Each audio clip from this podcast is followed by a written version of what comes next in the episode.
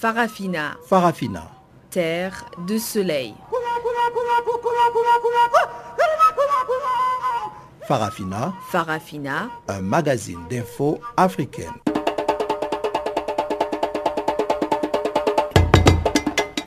présentation Pamela Kumba.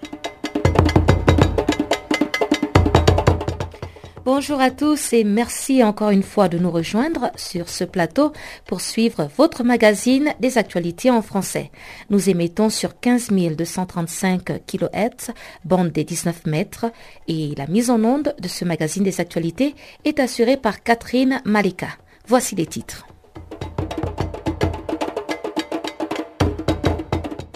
Ouverture des audiences sur l'assassinat du colonel rwandais Patrick Karegeya à Johannesburg. La rencontre entre l'Union nationale des travailleurs du Mali et le Premier ministre Soumeilou Bébé Maïga accouche d'une souris. Voilà donc pour les points clés de l'actualité qui vous seront développés tout de suite après le bulletin des informations de Chanceline Louraquois.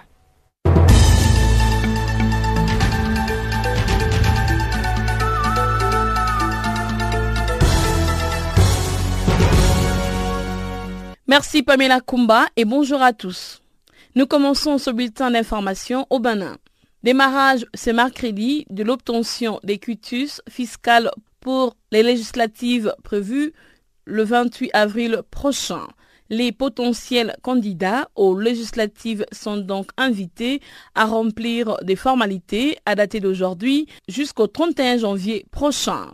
Les pièces à annexer à la demande en ligne sont les suivantes une copie de la carte d'identité nationale ou de passeport en cours de validité, une copie de l'acte de naissance, une attestation de résidence, une photo d'identité, un formulaire à remplir est disponible en ligne.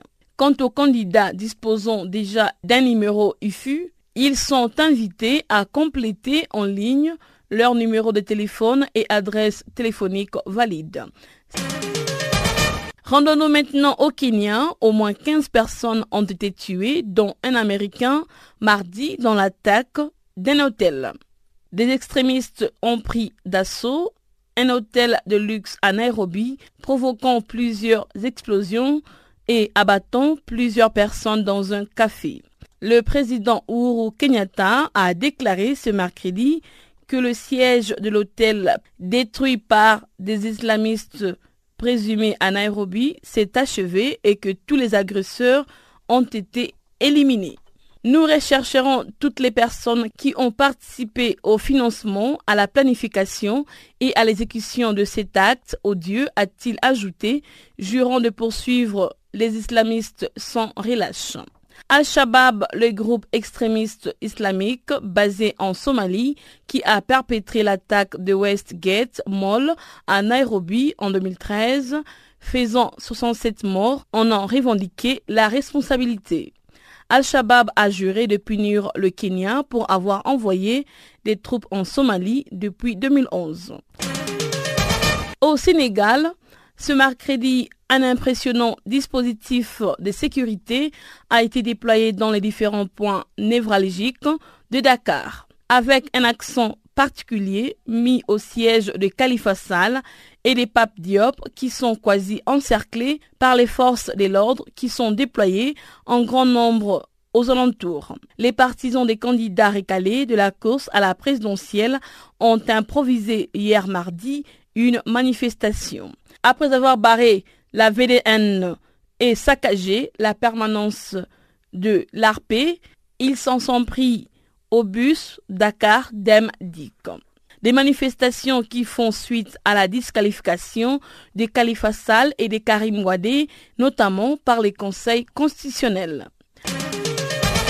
Les présidents de la République du Rwanda et président en exercice de l'Union africaine, Paul Kagame, a convoqué une réunion de consultation de haut niveau de chefs d'État et des gouvernements sur la situation en République démocratique du Congo ce jeudi à Addis Abeba, en Éthiopie, siège de l'organisation panafricaine.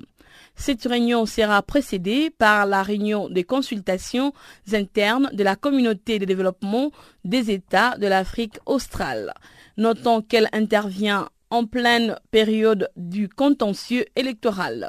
Mardi, la Cour constitutionnelle a déclaré irrécevable la requête de Martin Fayoulou. En République démocratique du Congo, les autorités sanitaires ont annoncé mardi avoir dépassé la barre des 400 décès dans la dixième épidémie de la maladie à virus Ebola dans deux provinces. Ils affirment avoir enregistré 237 personnes guéries alors que 200 cas suspects sont en cours d'investigation. Depuis le début de l'épidémie, le cumul de cas est de 658, dont 609 confirmés et 49 probables. Au total, il y a eu 400 décès dans les provinces du Nord Kivu et de l'Ituri, a écrit le ministère de la Santé mardi dans son bulletin quotidien. Depuis le début de la vaccination, le 8 août 2018, 60 460 personnes ont été vaccinées, dont 19 950 à Béni. Et pour terminer au Togo, les non-voyants sont enfin représentés à l'Assemblée nationale. Il s'appelle Gaëtan Aomei Zounou. Ce dernier est membre de l'opposition, l'UFC et est député du Grand Lomé. Il entend consacrer son mandat à aider les populations laissées en marge comme les personnes vivant avec handicap.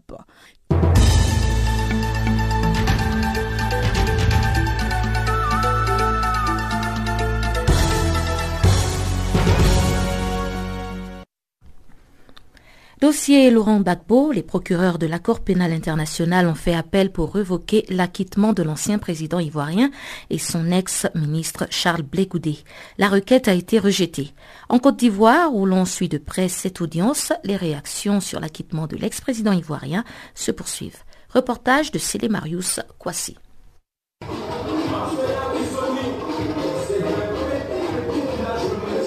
Des cris, des chants de danse, bref, des scènes de liesse populaire ont été portées par plusieurs militants du FPI, le Front populaire ivoirien de Laurent Gbagbo, dès l'annonce de la nouvelle de l'acquittement de l'ex-président ivoirien et de son ministre de la Jeunesse Charles Blégoudet. La rue qui jouxte le domicile du couple Babo, la Rivera Cocody, un quartier à l'est d'Abidjan, a refusé du monde du fait des personnes qui y affluaient pour célébrer la libération de Laurent Gbagbo. Sur place, Simone Gbagbo, l'époux de Laurent Gbagbo, n'a pas manqué d'afficher sa grande joie. Écoutons ici sa première réaction dès l'annonce de l'acquittement de son époux.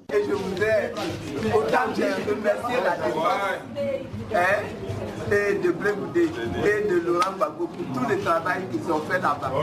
Je voudrais maintenant, grâce à vous, remercier tous ceux qui sur Internet se sont battus, tous ceux qui ont cru à l'innocence de Laurent Gbagbo. Et qui tous les jours se sont évertués à parler, à travailler pour que cette innocence-là aujourd'hui, je les remercie.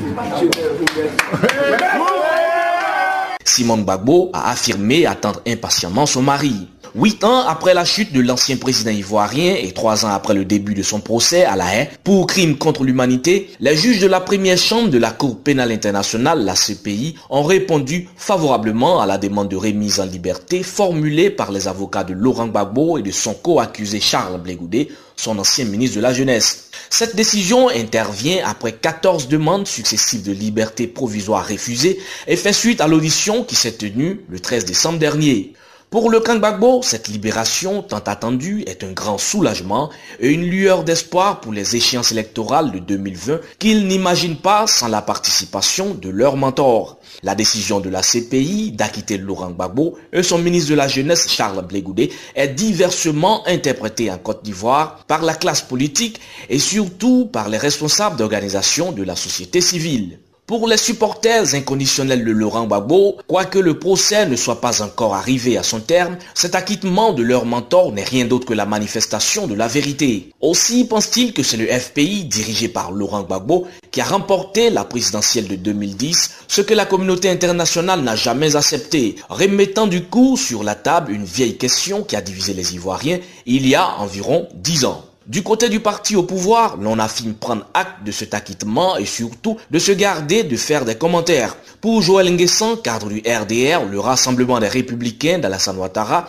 et par ailleurs porte-parole de ce parti, il n'y a pas à commenter cette décision de la CPI, qui est par ailleurs, je cite, la plus haute juridiction dans le monde.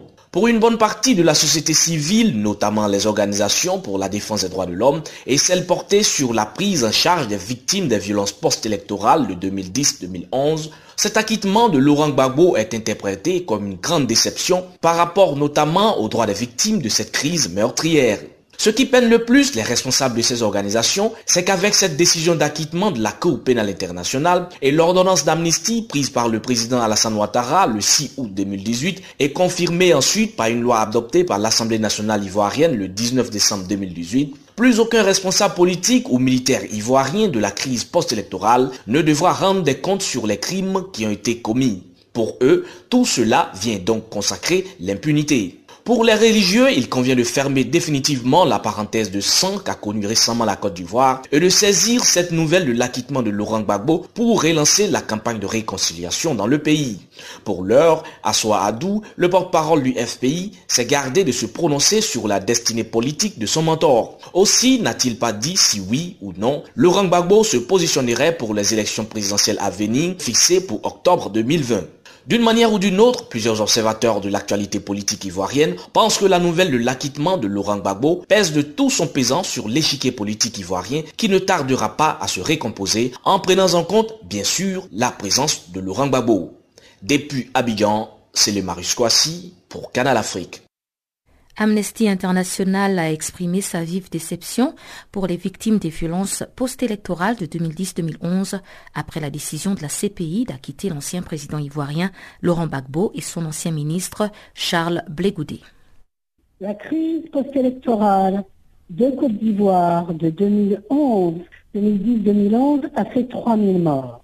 Il y a des victimes qui au jour d'aujourd'hui ne seront pas en mesure de demander justice de demander réparation et qui n'ont plus aucun recours pour pouvoir obtenir justice pour les, pour les personnes qui ont été tuées, pour les personnes qui ont subi de graves violations des droits humains. Néanmoins, ce qu'il est quand même important de dire, c'est que tout procès doit être équitable et suivre des règles euh, telles que prescrites par soit les juridictions nationales, soit les juridictions internationales.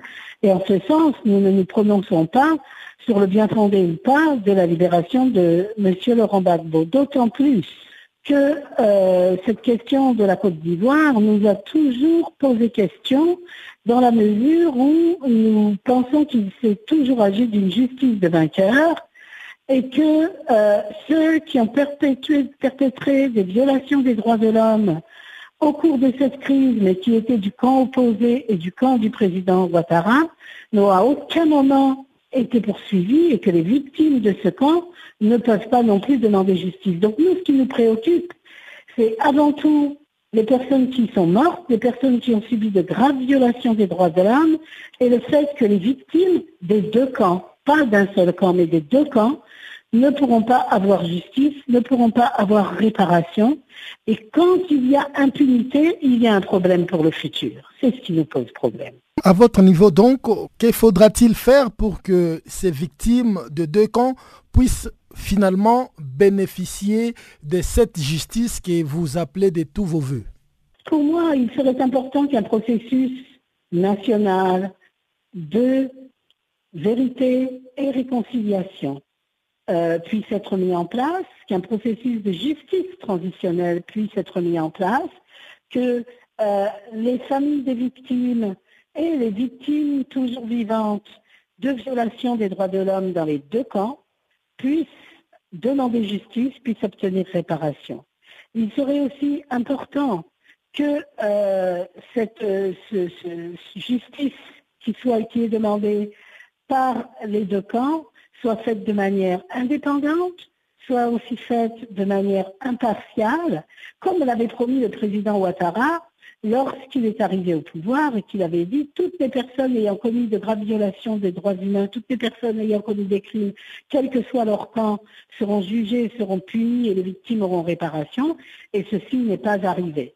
Ce qui est dommage, effectivement, c'est que la Cour internationale de justice se soit précipitée et cette précipitation a, porté des charges sur des individus sans être en mesure de pouvoir recueillir les preuves nécessaires de la part des victimes, les évidences nécessaires pour pouvoir euh, aller jusqu'au bout des charges qu'il euh, supposait être des charges est vraiment dommage. Et puis, ce qui serait important, c'est que euh, la, Cour pénale ne soit pas influencée, ne subisse pas de pression par des, intérêts économiques et politiques qui n'ont rien à voir avec la justice et rien à voir avec les intérêts du, pays en question.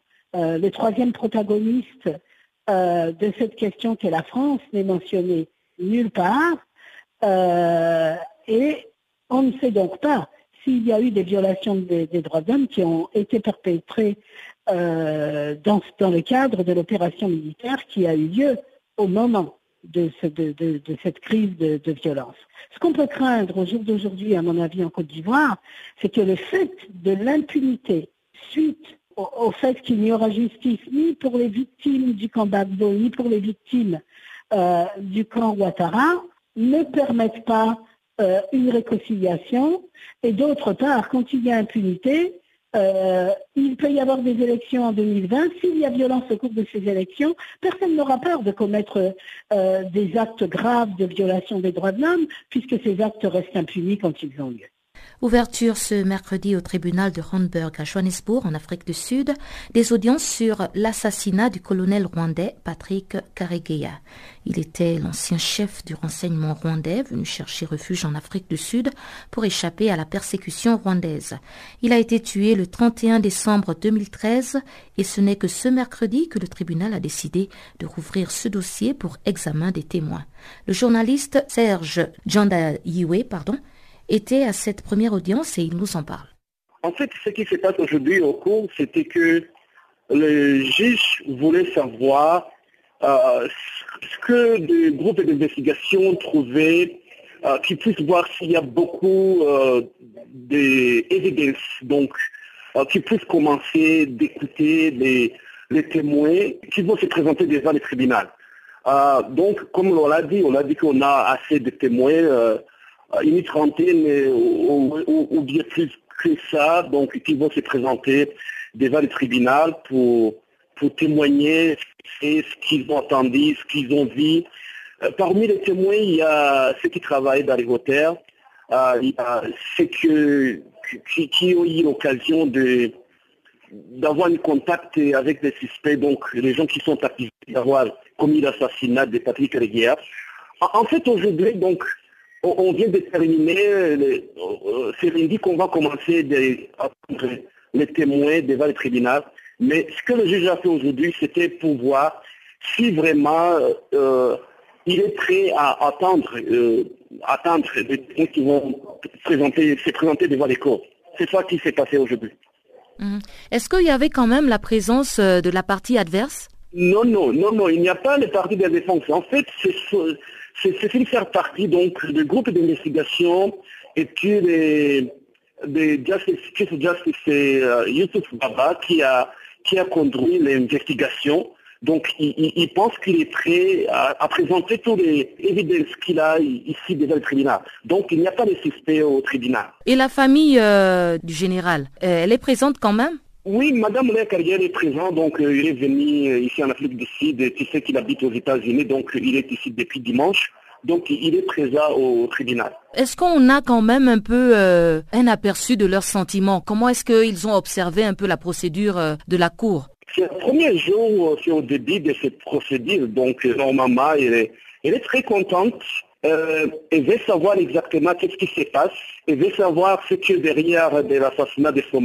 Donc, elle est contente être ici, donc il a dit que ça fait cinq ans qu'elle a attendu. Maintenant, euh, elle va attendre pour voir la décision du tribunal. Normalement, euh, tu peux voir l'ambiance, donc euh, elle est en train de sourire et elle a dit qu'il ne pense pas qu'un jour qu'il va voir un procès de Somalie. Maintenant, pour, pour l'instant, elle est contente, donc elle va attendre la décision du tribunal. Alors, à l'allure où vont les choses, vu le nombre de témoins euh, euh, à comparaître, est-ce que vous pensez que ce procès euh, va durer en longueur? D'après moi, ce qu'on a dit de, devant les magistrats, à cause de la longueur des listes des témoins, ça va durer longtemps. Ça va durer longtemps parce qu'on ne sait pas comment cette procédure judiciaire se passe. Donc, ils ont une longueur des risques. Donc, euh, ils étaient en train de discuter euh, qui va venir devant euh, au début, qui va commencer, qui va, qui va venir dans la semaine dernière. Et tout ça, ça va continuer à discuter. Je ne sais pas exactement comment on va faire ça. Mais on dit que c'est une caisse donc, qui peut durer des semaines ou, plus. Donc, c'est pourquoi les magistrats l'ont demandé 15 jours de plus ça peut aller vite ou ça peut aller lentement. Donc, je ne sais pas exactement comment ça va procéder. Alors, ce procès présente un grand intérêt pour la communauté euh, rwandaise, non seulement ici en Afrique du Sud, mais aussi euh, au pays. Alors, euh, quelle est pour vous l'importance d'un tel procès? Ah, D'après moi, pour moi, c'est un procès très attentif dans les communautés rwandaises.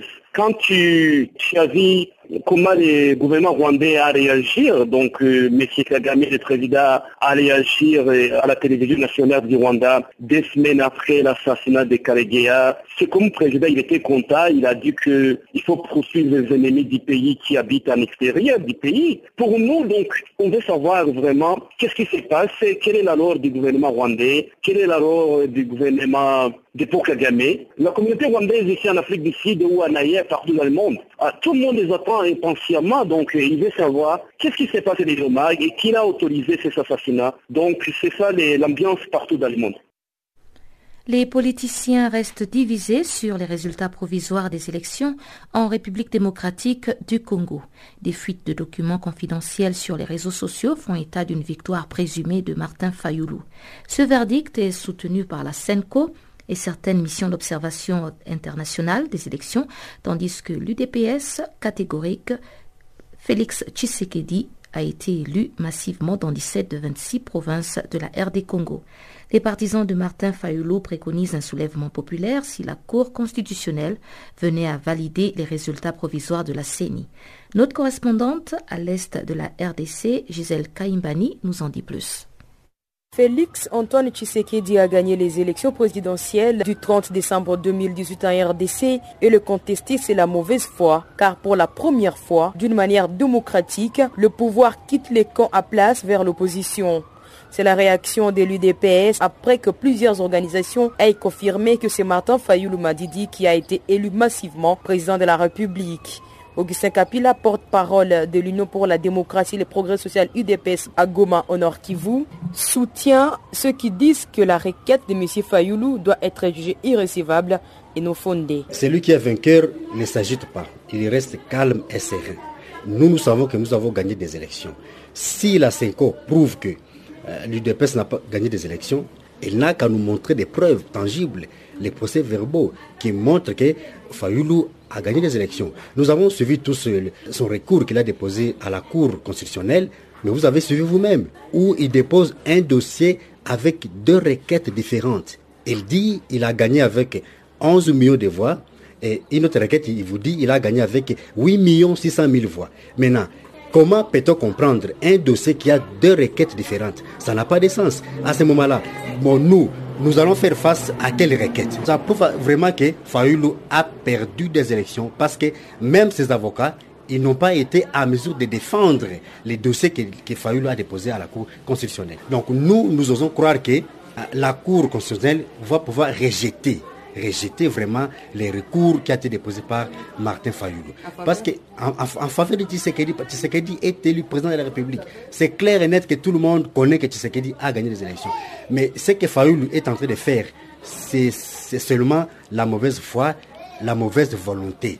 Parce que vous ne pouvez pas, vous opposants, vous déposez recours contre un autre opposant. Parce qu'aujourd'hui, le peuple congolais avait besoin que l'opposition puisse gagner des élections. Et nous avons quelqu'un qui vient de l'opposition et qui a, gagné des élections. Mais comment, comment pouvez-vous comprendre quelqu'un de l'opposition qui contredit un autre opposant? Ça n'a pas de sens. L'on reste rassuré de la victoire de Martin Fayoulou, car celle-ci est certifiée a dit Christian Badossé, secrétaire national à l'implantation et mobilisation du parti politique SID, cher à Martin Fayoulou. Pour lui, Si la Cour constitutionnelle confirmait le résultat de la CENI, la population se lèvera pour reprendre son pouvoir. Le peuple est rassuré que Martin Fayoulou a gagné. Nous sommes vraiment très rassurés parce qu'au moins c'est une victoire qui est certifiée un peu partout par toutes les organisations et nous-mêmes de la Mouka, nous détenons vraiment des preuves qui prouvent vraiment cette victoire. Si ce coup d'état électoral est confirmé par la Cour constitutionnelle, mais il y a un, dernier recours qui s'appelle la Cour populaire.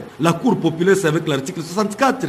Le peuple doit s'élever pour reprendre son pouvoir. C'est pourquoi pour nous, dans tous les cas, et les rapports donnés par la CENCO, toutes les organisations, nous en sommes fiers parce que ça certifie ce que nous, nous avons. Juste à la Cour de certifier les résultats. Vous avez beaucoup milité sur l'alternance politique et aujourd'hui c'est un opposant qui prend le pouvoir.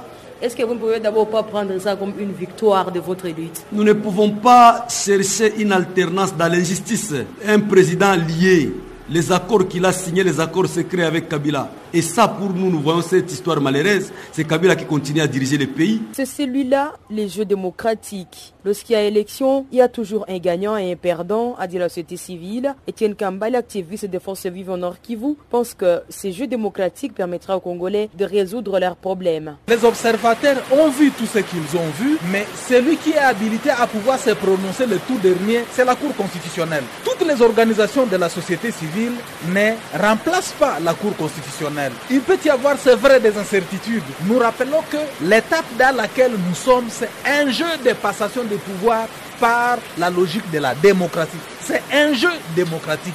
Et nous devons travailler d'une manière consciente de cette façon-là pour de dire, d'après tout, c'est un jeu démocratique. On peut gagner tout comme on peut perdre, mais nous conformer à ceux-là qui sont habilités à pouvoir se prononcer, mais que toutes ces institutions travaillent à préserver l'honnêteté, à se garder d'être pro telle tendance ou telle autre pour mieux prester. Et dans l'avenir, c'est ce qui pourra toujours nous aider à résoudre nos problèmes en République démocratique du Congo. Depuis Goma, Gisèle Kaimbani pour Canal Afrique.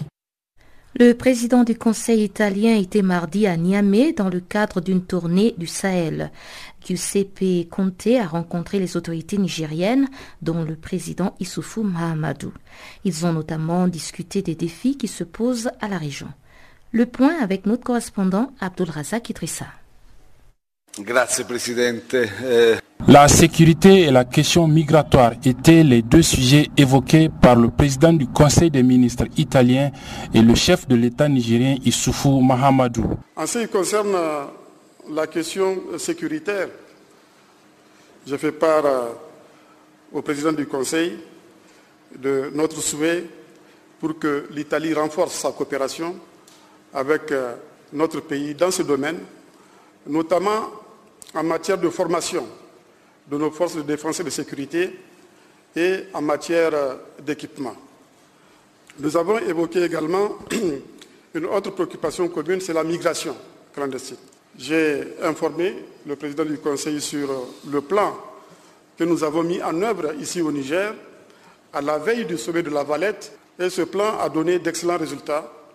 Le flux de migrants qui passent par le Niger s'est réduit de 100 000 à 150 000 migrants par an avant 2016 à 5 000 à 10 000 migrants aujourd'hui. Et j'ai insisté auprès euh, du président du Conseil pour qu'en rapport avec l'Union européenne, on accélère les ressources financières qui doivent être mises à notre disposition afin de poursuivre la mise en œuvre de ce plan extrêmement important pour nous et pour euh, l'Europe et notamment euh, pour pour l'Italie. Le président du Conseil des ministres italien a réaffirmé quant à lui la disponibilité de son pays à continuer à appuyer le Niger. Giuseppe Conte. Pensare di contrastare il fenomeno dei flussi migratori. Ce sont là donc euh, nos intentions et qui sont, je le sais, partagées par le président Issoufou, dont, euh, auquel je rends hommage pour le leadership politique et diplomatique qu'il exerce dans le cadre de sa présidence du G5 Sahel. Nous avons donc cette euh, détermination conjointe de renforcer notre collaboration, euh, surtout pour ce qui concerne, le contrôle et la réduction des flux migratoires. Euh, D'ailleurs, euh, cette collaboration conjointe a porté ses fruits. C'est une histoire de succès qui exige cependant une grande détermination. Les chiffres de l'OIM en sont un témoignage. Nous savons que les migrants qui du Niger partaient en Libye, en Algérie, ont énormément baissé. Et puis, euh, nous avons également, disons, une répercussion de ces politiques euh, de lutte contre le phénomène migratoire, également en Italie, où des efforts sont réalisés qui ont permis de réduire les débarquements de 80% et plus en 2018. Abdullah Azak Idrissa à Niamey pour Channel Africa. Le mouvement pour la renaissance du Cameroun, parti d'opposition du candidat malheureux à la présidentielle du 7 octobre 2018, Maurice Kamto, fait appel à la communauté internationale pour revendiquer sa victoire. Le parti réclame aussi des réformes électorales, comme nous l'explique ici Noah Roger Justin, secrétaire adjoint de ce parti. Nous sommes encore euh, dans la revendication de notre victoire et des deux dans l'appel urgent à une réforme euh, du code électoral euh, camerounais. Donc voilà pour ça nos préoccupations. Mais cependant, nous demandons aux populations de se faire inscrire massivement sur l'électoral étant donné que c'est un, devoir euh, citoyen, nous ne pouvons qu'encourager les citoyens camerounais à s'inscrire massivement sur l'électoral.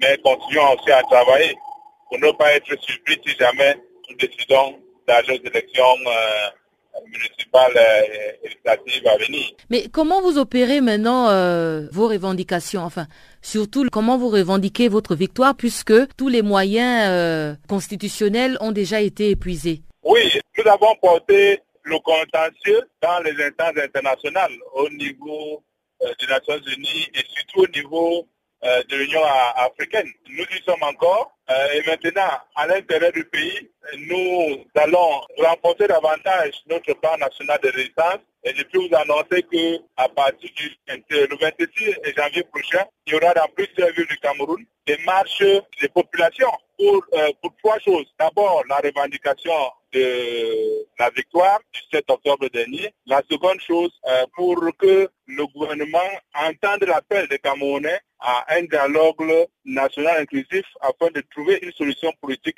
à la crise euh, qui secoue les régions du nord-ouest et du sud-ouest. Et enfin, pour que des mesures euh, soient prises pour, que ceux qui ont fait ce que le président national, le président Kanto appelle la carte du siècle, c'est-à-dire le retrait de la canne au Cameroun que tout cela soit puni et que des mesures collectives soient prises. Parce qu'il s'agit l'argent public. On nous parle de 1200 milliards dilapidés et on se dit bien, on aurait mieux peut-être fait d'investir 100 milliards dans les, les, capitales régionales en droit et on aurait eu un impact insoupçonnable sur le vécu quotidien des Camerounais, au lieu que ce soit dilapidé, détourné par des hauts dignitaires du gouvernement euh, illégal de Paul Biya. Et au niveau du code électoral, quels sont les points euh, que vous voulez exactement retoucher? Bien, l'un des principaux points, c'est le bulletin unique. Nous voulons faire instaurer un bulletin unique cela mettra à l'avantage de, ça mettra fin, n'est-ce pas, à la faute euh,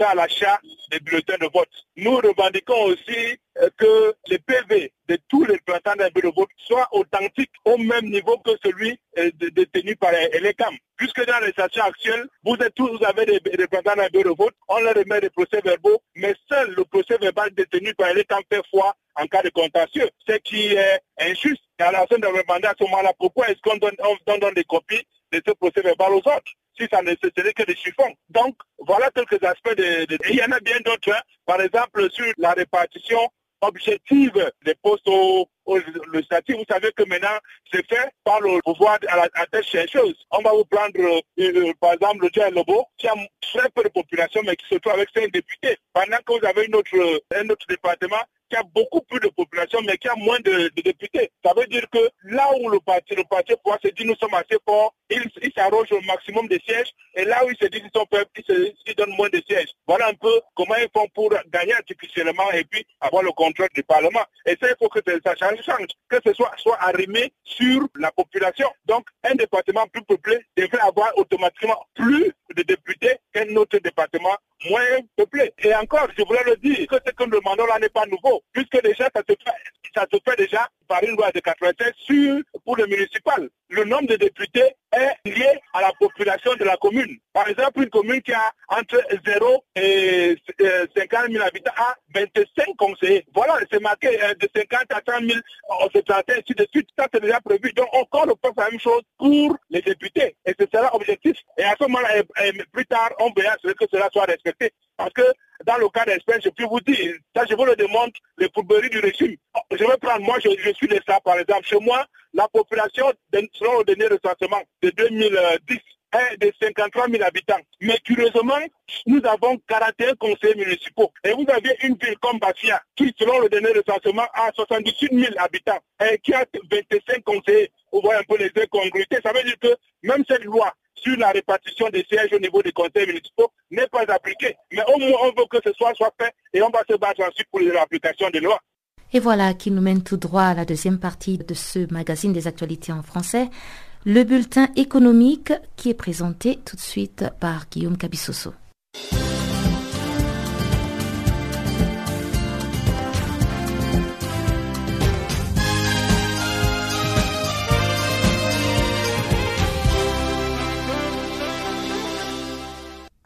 Bonjour à tous. Ouvrons cette page économique de ce magazine des actualités avec ce prêt de 40 millions d'euros de la Banque africaine de développement au Gabon destiné à financer l'extension du terminal de marchandises du port d'Owendo. Situé au sud de la capitale Libreville, le port d'Owendo a été construit en un temps record de 18 mois et inauguré en 2017. Son terminal multimodal dispose de ses propres services de logistique intégrés et de la plus grosse flotte de véhicules du pays. Le prêt de la BAD va permettre l'extension du quai actuel de 380 mètres additionnels et le développement des services logistiques qui vont ainsi accompagner l'essor du port. Il fera accroître la capacité du nouveau port en matière de traitement des vracs et des services logistiques point à point et ainsi offrir à ses usagers un service encore plus compétitif et répondre aux besoins de l'économie gabonaise pour les années à venir. En Côte d'Ivoire, le trafic au port autonome d'Abidjan a connu une augmentation de 6% comparé à l'année précédente. Selon le directeur général du port autonome d'Abidjan, cette croissance s'explique par le dynamisme de l'économie nationale dont le taux de croissance de 7,7% en 2018 a des répercussions au niveau des activités portuaires. Par ailleurs, le port d'Abidjan accueillera en 2019 le plus grand navire de 348 mètres contre 250 mètres actuellement grâce à la mise en service d'un deuxième terminal capable d'accueillir le plus grand porte-conteneur. Ces travaux ont coûté un investissement de 1000 milliards de francs CFA. À côté de la hausse du trafic global, le trafic vers le pays de l'Interland, à savoir le Burkina Faso, le Mali, le Niger, entre autres, a baissé en 2018 en raison des économies de ces pays contre une légère progression de 3% en 2017. Le valeur des échanges commerciaux entre la Chine et l'Afrique a atteint 186 milliards de dollars à la fin du mois de novembre 2018. En attendant la publication des données définitives de cette année, il n'est pas exclu au regard des pourcentages moyens de progression sur la période que le cap de 200 milliards de dollars soit franchi.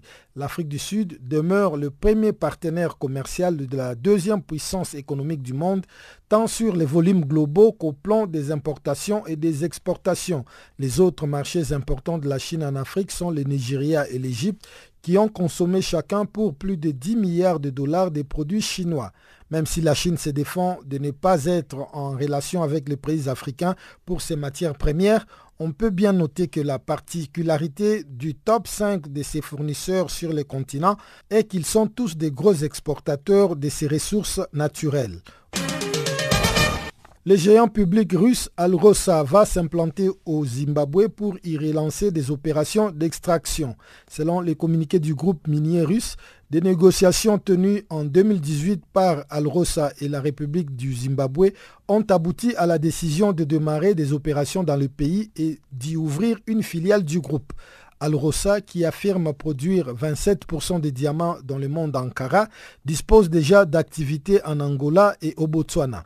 D'après les chiffres publiés par le processus de Kimberley, la production de diamants du Zimbabwe a reculé en valeur de 73% en 5 ans, passant de 644 millions de dollars en 2012 à 175,4 millions de dollars en 2017. Malgré la richesse en diamants du pays, aucun des grands producteurs mondiaux n'opère plus dans le pays.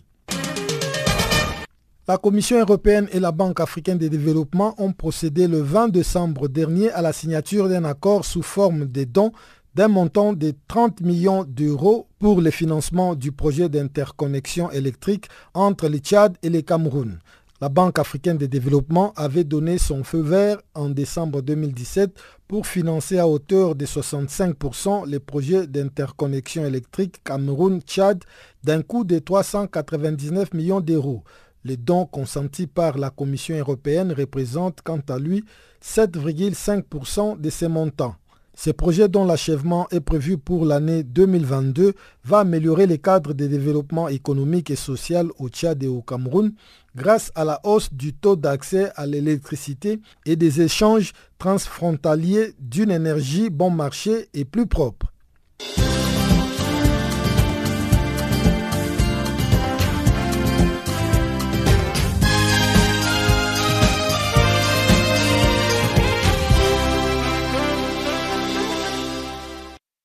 Au Gabon, le dernier né des partis politiques d'opposition, le Parti pour le changement, PLC en sigle, dénonce ce qu'il a qualifié de théâtralisation scandaleuse des institutions de la République. Cette réaction intervient au lendemain de la prestation de serment des 38 membres du gouvernement.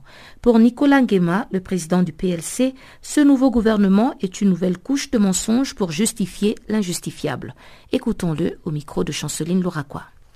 Eh écoutez, euh, pour le PLC, euh, nous pensons que cette cérémonie est vraiment une théâtralisation de, la personne d'Ali Bongo. Nous constatons très bien qu'il est euh, complètement diminué et inapte à, diriger le Gabon. Semble-t-il que votre parti déplore une instrumentalisation des institutions de la République au profit d'une logique de conservation stérile au pouvoir oui, absolument. Euh, c'est une instrumentalisation des institutions, effectivement, parce que nous voyons bien depuis le début de cette euh, pièce de théâtre, si je peux l'appeler ainsi, que tout est fait pour euh, conserver le pouvoir du système Bongo PDG, le clan, une famille, par les institutions, notamment principalement la Cour constitutionnelle, qui est devenue, par le biais de sa présidente, régente du système Bongo.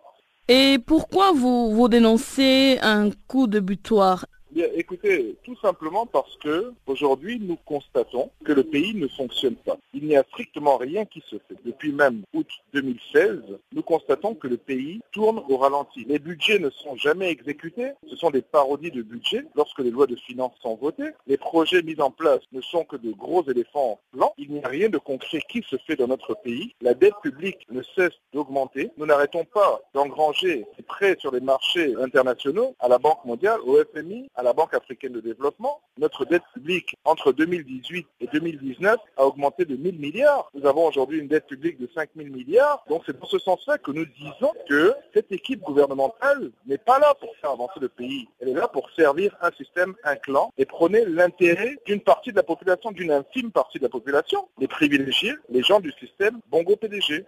Quel lien peut-on établir entre le discours à la nation euh, gabonaise du 31 décembre dernier, euh, le décret de nomination du Premier ministre signé à Rabat et le récent gouvernement qui a prêté serment hier mardi à Libreville? Qu'est-ce que vous en dites?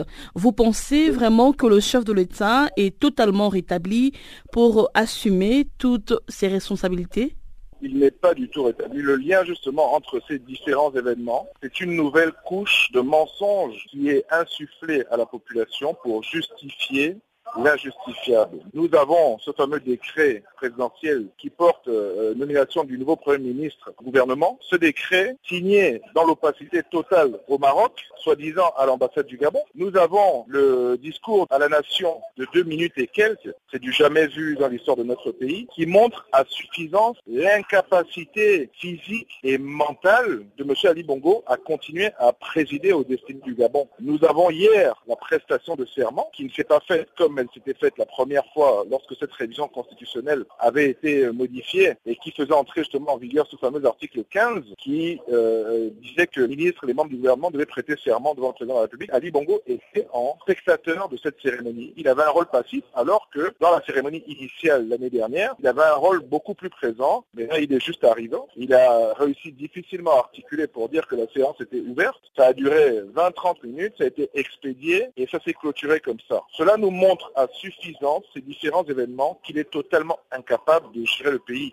Euh, c'est un peu choquant pour nous de voir euh, que dans cette cérémonie, les journalistes n'ont pas eu accès euh, à la cérémonie, même sur un écran qui avait que la presse présidentielle qui a diffusé après les éléments que nous avons vus. Et nous avons bien vu que le président Ali Bongo déjà est physiquement diminué et intellectuellement, nous pensons aussi qu'il est complètement inapte de diriger le Gabon. Nous nous insurgeons contre cette théâtralisation de M. Ali Bongo. Je pense que la meilleure chose à faire, c'est tout simplement qu'il démissionne et qu'on aille vers l'application de l'article 13 de la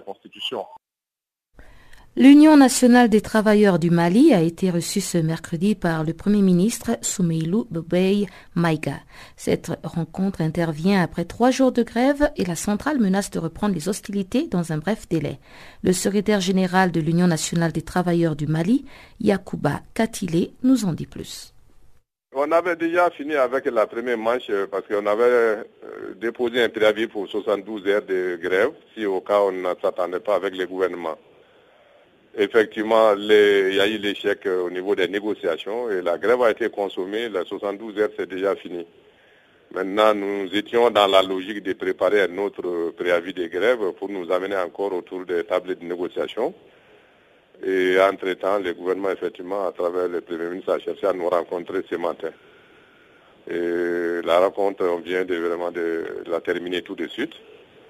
Et cela ne va pas nous empêcher, en tout cas, de déposer les préavis, mais parce que c'est ce qui va nous permettre d'être dans un cadre, euh, comment dirais-je, légal de concertation, comme, conformément à la loi qui gère les préavis de grève et puis nous contraindre en tout cas un laps de temps à avoir une solution avant qu'on ne se quitte. Mais qu'est-ce qui ressort de cette rencontre avec euh, le Premier ministre? Qu'est-ce qu'il vous a proposé? Bon, en fait, euh, il a pris les grandes lignes, les grandes lignes en tout cas de, de nos préoccupations, autrement dit, euh, du préavis qui avait été déposé en relation avec notre cahier de doléances. Et fondamentalement, il n'y a pas une euh, divergence des vues sur la, prise en compte vraiment de ces différents éléments, à part que peut-être des questions de modalité ou peut-être d'échelonnement. Et là, ça, c'est des détails qu'on peut vraiment gérer euh, lorsque nous serons au niveau de la commission de conciliation, avec des partenaires, avec des conciliateurs qui sont là comme témoins avant de signer un document quelconque. Est-ce que vous pouvez revenir un peu sur euh, vos principales revendications pour nos auditeurs? Bon, les principales revendications, euh, il y a depuis 2014, si vous avez suivi, on avait demandé à certains travailleurs de l'État qui ont été victimes des compressions et puis euh, vraiment des, des partants volontaires à la retraite, la retraite par anticipation. Et il y avait des accords cadres que le gouvernement avait signés avec ses partenaires et puis les partenaires financiers également, notamment Banque mondiale et puis SAID. Mais malheureusement, euh, la mise en œuvre n'a pas été suivie comme telle. Il y avait beaucoup de choses qui étaient proposées mais qui n'ont pas été réalisées. Donc ceux-ci vivent vraiment dans la précarité depuis ce mois jusqu'à aujourd'hui. Il y a des sociétés entreprises d'État qui ont été vendues et qui malheureusement ce qu'on attendait vraiment comme euh, résultat. ça n'a pas été vraiment réalisé comme tel et les gens n'ont pas eu leurs droits. Pour certains même, il y a des arrières de salaire. Donc, euh, le paiement de ces droits et arrières de salaire constitue encore des problèmes depuis pratiquement une dizaine d'années, sinon une quinzaine d'années. Donc, euh, voilà une raison fondamentale qui a fait qu'il faut vraiment intégrer dans nos doléances et gérer vraiment les droits de ces gens-là.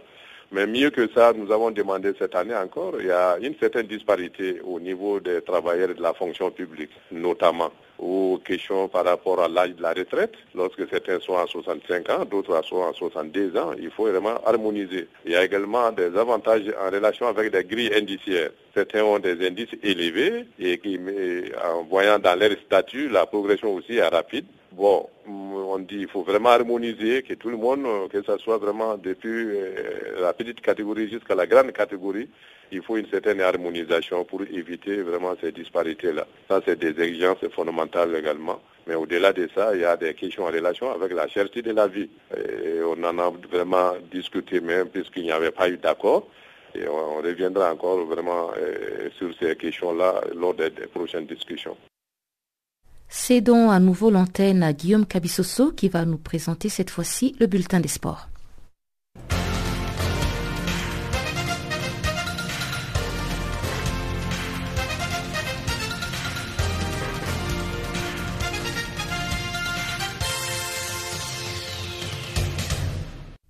bonjour à tous et surtout bienvenue à cette page des sports. L'équipe sud-africaine de moins de 20 ans a prévu de jouer un match amical contre celle du Sénégal dans le cadre de la dernière phase de sa préparation en perspective de la Cannes de la catégorie. Après un premier stage ce lundi et devant être clôturé le 19 janvier prochain, le sélectionneur sud-africain va publier une liste de 21 joueurs avant son départ pour le Sénégal pour la suite de la préparation de son équipe pour la phase finale de la Cannes de moins de 20 ans qui démarre le 3 février au Niger. L'Afrique du Sud, qui va évoluer dans le groupe A en compagnie du pays organisateur, du Burundi et du Nigeria, vise les demi-finales de la Coupe du Monde prévue en Pologne. Selon les coachs sud-africains, son équipe sera opposée au Sénégal le 27 janvier prochain avant de jouer contre le pays hôte le 2 février à Niamey. Rendons-nous à présent en Algérie où l'USM Alger a repris 4 points d'avance en tête du championnat national de Ligue 1 suite à sa large victoire enregistrée face au NAU Day 4 buts en 1 mardi à l'occasion de la troisième partie de la 17e journée. Dans l'autre match joué à Constantine, le CSC a confirmé sa bonne santé en disposant du CAB à Reggie, un but à zéro. À la faveur de cette retentissante victoire, L'USM Alger consolide sa première place au classement et compte désormais 4 unités d'avance sur les JS Kabylie qui totalisent 36 points. Dans les autres rencontres de cette 17e manche, disputée le week-end dernier, le JS Kabylie a remporté le derby de la Kabylie face au Mo Bejad 1-0. Le MC Alger a étrié le DRB Tadjenanet 4-1 alors que l'OM Meda a pris le meilleur sur l'US Bel Abbès 2 buts à 0. Les travaux de la deuxième réunion de la troisième édition des sommets exécutifs du football de la FIFA ont été ouverts mardi à Marrakech au Maroc avec à l'ordre du jour de nombreuses questions se rapportant notamment à l'augmentation du nombre des équipes participantes au mondial dès 2022 figure également à l'ordre du jour de ces conclaves qui rassemblent plus d'une cinquantaine d'associations membres de la FIFA.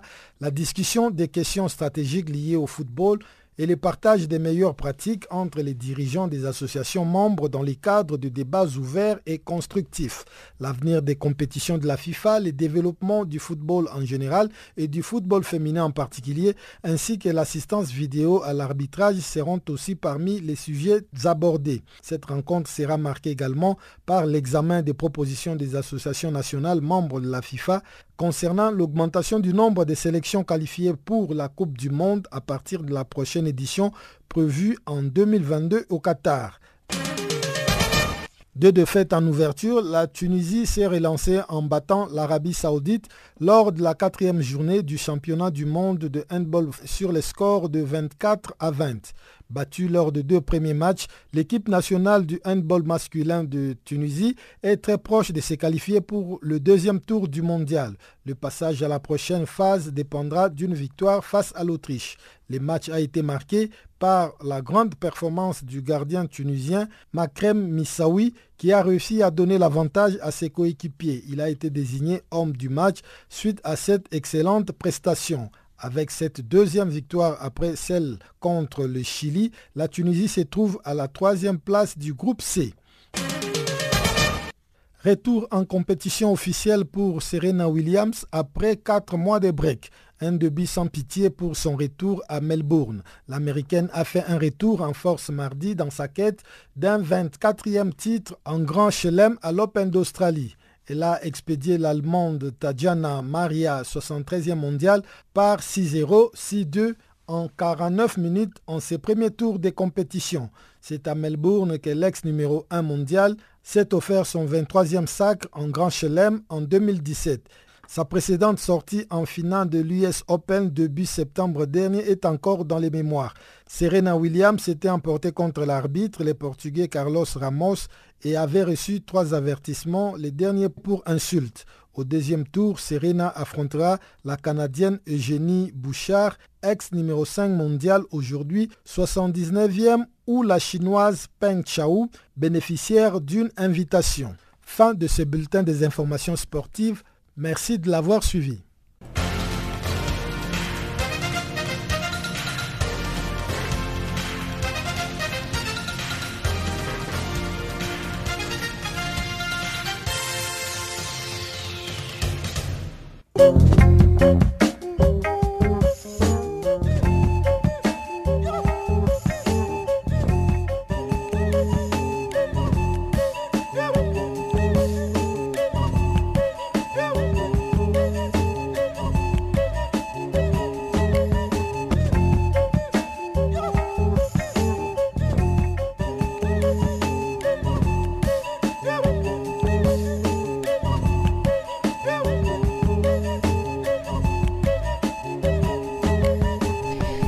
C'est terminé pour ce soir. Merci de l'avoir suivi. Au revoir.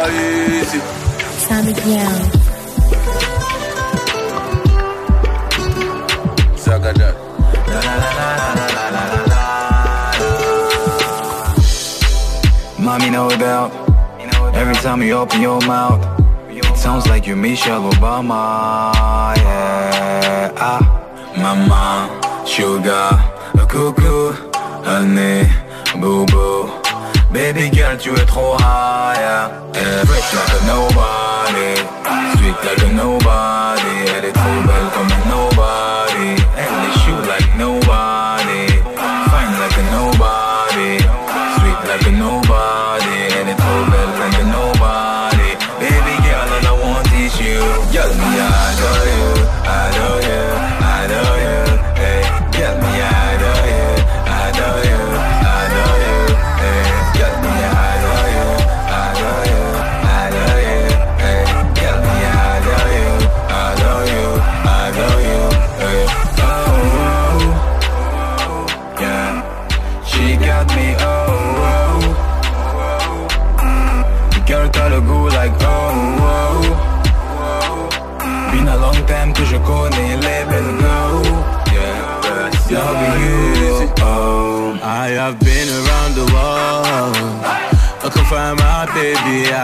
Searched around the world. There's no one better, so I adore you. I adore you. I adore you. Yeah, yeah. I will never mistreat you, never mistreat you, never cheat on you. Yeah, yeah, yeah, yeah.